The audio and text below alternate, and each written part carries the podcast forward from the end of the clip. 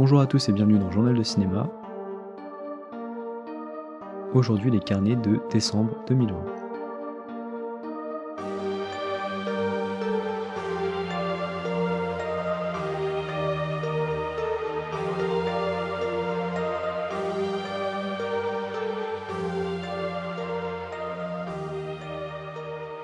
Un épisode dans lequel je vais parler des films de décembre 2020 qui ont retenu mon attention et dont j'avais envie de vous parler.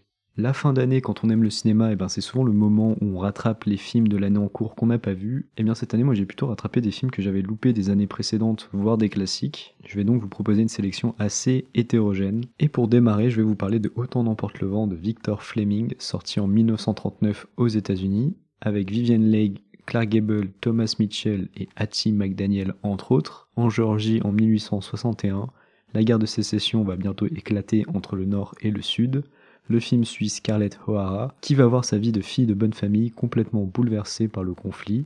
Des balles gigantesques à la reconstruction de sa plantation, son histoire d'amour contrariée avec Ashley Wilkins et sa rencontre avec Red Butler, moult péripéties vous rythmer les 4 heures de cette fresque qui fait partie intégrante du patrimoine culturel américain. Mon film de Noël aura été la longue aventure de Scarlett O'Hara que je n'avais donc jamais vue, pas évident en effet d'avoir 4 heures de disponible et de pleine attention, et surtout un film qui finalement n'est pas tant diffusé que ça à la télévision, voire même en salle. Évidemment l'actualité récente du film a attisé ma curiosité et m'a donné une bonne raison supplémentaire de m'attarder sur le film qui, encore aujourd'hui, et probablement même pour toujours, constitue le plus gros succès au box-office de l'histoire des États-Unis, en prenant en compte l'inflation et les tickets vendus, soit environ 200 millions de spectateurs à sa sortie. Le film m'a beaucoup étonné par le ton employé qui est très nuancé moralement. Le personnage de Scarlett est très ambigu et on est très loin d'une figure héroïque ou de modèle qu'on pourrait imaginer voir dans une production américaine de cette ampleur. C'est un personnage qui forcément est très intéressant, plein de paradoxes qui donnent tout son intérêt à cette fresque. Outre ses nombreux défauts, elle incarne tout de même une forme de résilience et de force rarement représentée pour un personnage féminin de cette époque et de ce milieu social.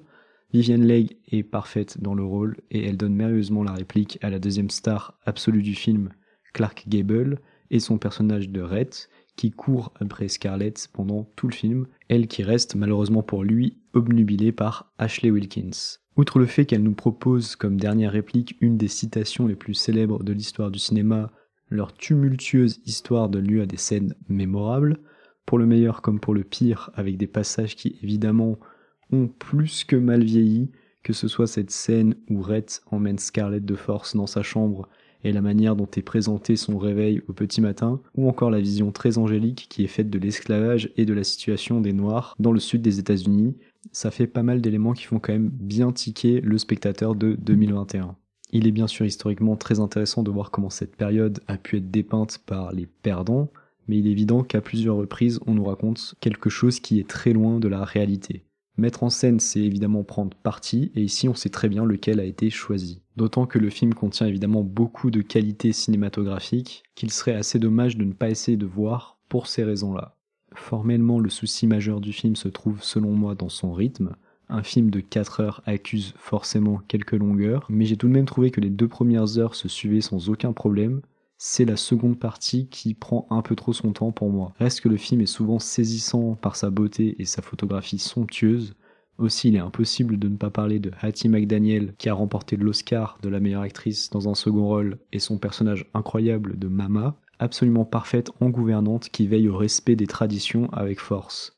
Sur un plan plus personnel, j'ai quand même eu du mal à m'impliquer pleinement dans cette histoire, malgré les qualités criantes du spectacle proposé, le sentiment que les 4 heures n'étaient pas toujours nécessaires, ainsi qu'une seconde partie moins marquante qui m'ont empêché de tout à fait rester pantois devant ce classique ultime du cinéma américain. Un film évidemment immensément important culturellement pour ne pas être vu, mais qui m'a laissé quand même un peu sur ma faim.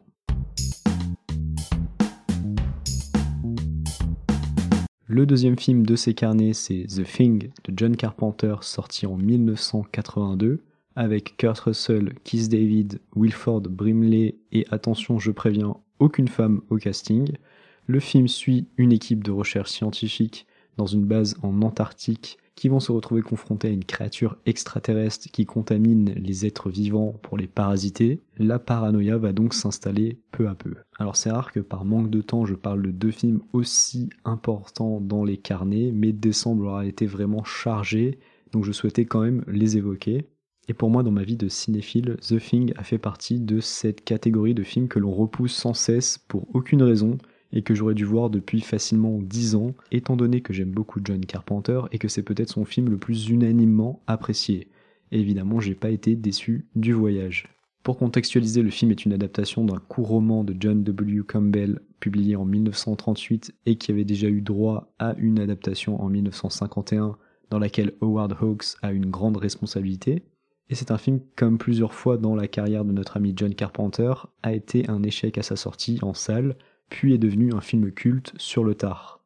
Le pessimisme et l'aspect très sombre du film ont été sans doute une des raisons majeures de cet échec, couplé au fait que quelques semaines avant sortait E.T., un des plus grands succès de l'histoire du box-office américain, qui proposait une vision nettement plus optimiste et joyeuse des extraterrestres. Et justement, The Thing, qui a été conçu et imaginé par Rob Bottin, eh bien c'est la grande attraction de son long métrage. La chose, elle est absolument parfaite. Le film a beau avoir près de 40 ans, j'ai trouvé les effets spéciaux absolument incroyables. L'aspect organique de la chose et cette espèce de difformité la rendent vraiment effrayante et crédible. Et toutes les scènes où la chose va faire son apparition sont absolument mémorables. L'atmosphère de cette base complètement perdue au milieu de rien et de la neige renforce évidemment l'angoisse ressentie par les spectateurs. Alors évidemment, le film accuse quand même quelques défauts, notamment du côté de certains effets visuels qui, même si la plupart sont très très réussis, on a quelques passages où évidemment le temps a fait du mal à ces effets. Et puis toujours chez Carpenter, je trouve ce défaut d'avoir ce côté un peu série B qui colle à la pellicule et dont la plupart de ses films ont du mal à se défaire. Reste qu'évidemment le charisme de Kurt Russell et même de l'ensemble du casting font un travail immense pour donner de la crédibilité et du corps à cette histoire. On pourra aussi noter que la musique est signée Ennio Morricone, qui malheureusement ne signe pas une de ses bandes-sons les plus mémorables. En conclusion, difficile de dire autre chose de The Thing que c'est un excellent film fantastique et qu'il n'usurpe pas du tout sa place de classique du cinéma horrifique fantastique, et que son atmosphère unique et ses nombreuses scènes mémorables offrent une expérience quand même vraiment marquante. Sans problème, un des meilleurs films que j'ai vu de John Carpenter.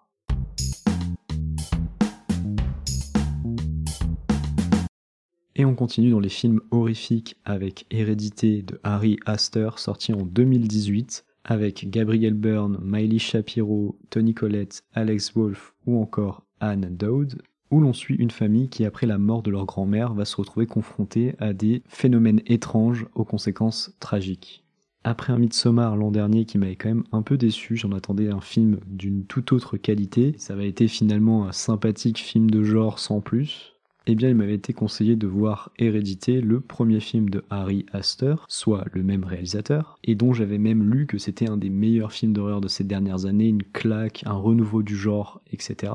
Et si, pour être tout à fait honnête avec vous, le cinéma de genre et le cinéma d'horreur, c'est des films que j'ai un peu laissés de côté ces dernières années, mais qui évidemment ont biberonné ma cinéphilie étant plus jeune, eh bien j'étais très curieux de voir ce que Hérédité avait à offrir. Et j'ai trouvé que c'était un film plutôt réussi, plus réussi que Midsommar selon moi. Ce qui manque parfois au cinéma d'horreur, c'est de développer des personnages, de développer des contextes, on va dire, cohérents et un peu euh, touffus.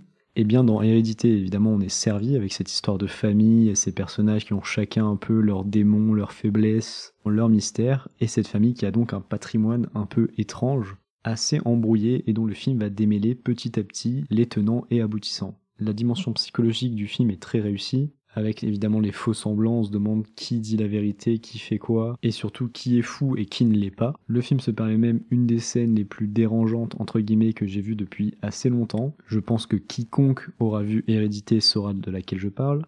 Et d'ailleurs, un des défauts du film pour moi, c'est les conséquences de cette scène, qui je trouve sont assez étrangement mises en place euh, dans la suite du scénario je trouvais les conséquences un peu légères et un peu incohérentes. Je trouve également que même si le film s'émancipe quand même pas mal des codes du film d'horreur classique, il a tendance quand même à retomber dans quelques-uns de ses écueils, notamment dans cette conclusion qui fait finalement plus sourire que véritablement peur, mais qui fait quand même le lien évidemment avec Midsommar, le film suivant. À noter quand même la prestation des acteurs, et notamment celui de la petite fille et de Tony Collette qui est absolument incroyable dans le rôle de cette mère complètement au bout du rouleau, à qui il arrive quand même les pires horreurs et qui fabrique des petites maquettes dans son bureau. Pour conclure, je dirais que Hérédité, c'est quand même un très bon film d'horreur, un bon film, mais que peut-être me concernant, les attentes l'ont un peu desservi. C'est un film qui est bourré de qualité, qui est quand même assez original, mais qui est tout de même loin d'être parfait ou complètement révolutionnaire. Et même si un film comme Midsommar m'avait personnellement pas mal déçu, j'ai hâte de voir ce que Harry Astor nous propose pour la suite, parce que je pense que ces deux films-là nous montrent quand même qu'il est talentueux, et que potentiellement le meilleur est encore devant lui.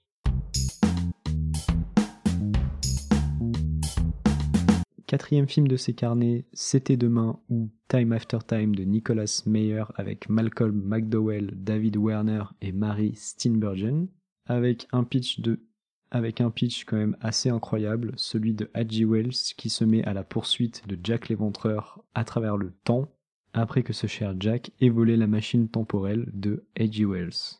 Un film de science-fiction américain donc avec un pitch que je trouve assez génial. En gros l'idée c'est un peu celle des visiteurs, évidemment un, peu moins franchouillard, avec ce cher H.G. Wells, grand auteur de romans de science-fiction et qui a évidemment écrit un livre qui s'appelle La machine à explorer le temps, qui va être envoyé dans le San Francisco de la fin des années 70 pour retrouver Jack l'éventreur, qui s'avérait en fait être une de ses connaissances. C'était demain, c'est donc un film que j'ai trouvé vraiment sympathique, c'est pour ça que je voulais l'évoquer. Alors c'est loin d'être un chef-d'œuvre de la science-fiction, mais je trouve qu'on prend un certain plaisir à voir Malcolm McDowell en H.G. Wells découvrir le monde moderne qu'il a tant fantasmé, tout en le confrontant évidemment à un des tueurs en série les plus célèbres de l'histoire. C'est d'ailleurs presque le défaut du film, cette poursuite, parce que finalement elle est un peu à reléguer au second plan, le film étant presque par moments une comédie romantique, quand Wells va rencontrer Amy, une américaine des années 70 avec laquelle il va nouer une histoire d'amour. Et c'est marrant parce que Nicolas Meyer, on le connaît notamment pour ses travaux sur Star Trek, que ce soit les films ou les séries. Et franchement, dans l'écriture, je trouve qu'on retrouve un peu cette patte que peuvent avoir certains épisodes un peu conceptuels de Star Trek, on va essayer de confronter finalement deux mondes qui s'opposent ou deux périodes totalement différentes et étudier finalement le comportement des personnes qui ont été transposées dans les époques qui ne sont pas les leurs, dans les mondes qui ne sont pas les leurs. Et ici, dans ce film, c'est plutôt pour en tirer quand même des situations plutôt loufoques. Il faut dire que côté mise en scène et côté effets spéciaux, c'est quand même assez moyen. là, on a vraiment un côté série B qui crève les yeux. Par contre, j'ai bien aimé l'interprétation de Malcolm McDowell et surtout de Mary Steenburgen, qui, sous ses faux airs de Kate Bush, propose vraiment une interprétation très charismatique de son personnage. Voilà, ce Time After Time, c'est un petit film très sympathique que je vous recommande si vous êtes amateur de science-fiction qui ne se déroule pas forcément dans l'espace, ou par exemple avec des gros robots, eh bien vous devriez être convaincu par ce film qui est quand même loin d'être sans défaut, mais qui s'avère être un divertissement vraiment sympathique.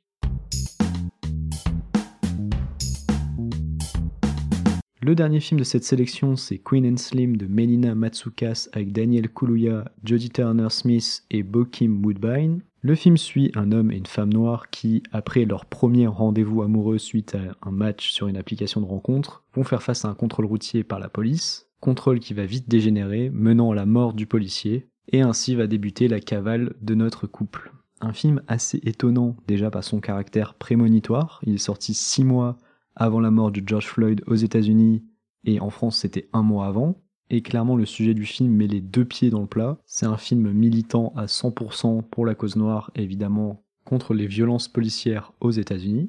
Et on va donc suivre cette fuite en avant assez désespéré de ce jeune couple, rythmé par une bande son quand même assez remarquable, il faut le dire. Si le film prend évidemment parti à 100% pour la cause de notre couple en cavale et qui a donc tué un policier, je le trouve quand même évidemment pas si manichéen que ça, notamment vis-à-vis de sa conclusion, même s'il rencontre finalement qu'une seule personne qui n'est pas, on va dire, d'accord avec euh, ce qu'ils ont fait, ce qui aurait été vraiment un point de vue bah, assez intéressant à développer, à mettre en image, dans le film, on va dire que 95% des protagonistes qui sont rencontrés vont être de leur côté, ce qui évidemment est un peu étrange, je trouve. Et pourtant, ce que je trouve vraiment très intéressant dans le film, c'est que, comme je le disais en intro, il a un aspect vraiment prémonitoire. Beaucoup, beaucoup de parallèles peuvent être faits avec l'affaire George Floyd, notamment sur le fait que eh ben, ce jeune couple va devenir un symbole de la lutte des Noirs aux États-Unis et des icônes pour beaucoup de Noirs américains. Et il y a beaucoup justement d'images du film qui font écho des images qu'on a vues à travers la planète suite à la mort de George Floyd.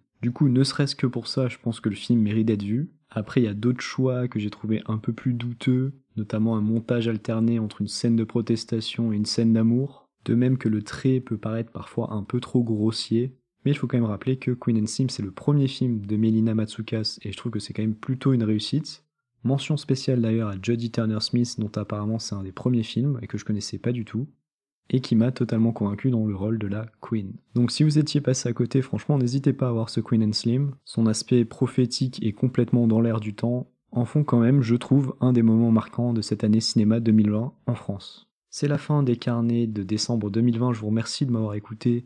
Si le podcast vous a plu, n'hésitez pas à vous abonner sur votre plateforme d'écoute favorite, Deezer, Apple Podcasts, Spotify et bien d'autres. Vous pouvez également suivre le podcast sur Twitter pour ne manquer aucune actualité ou sur Instagram.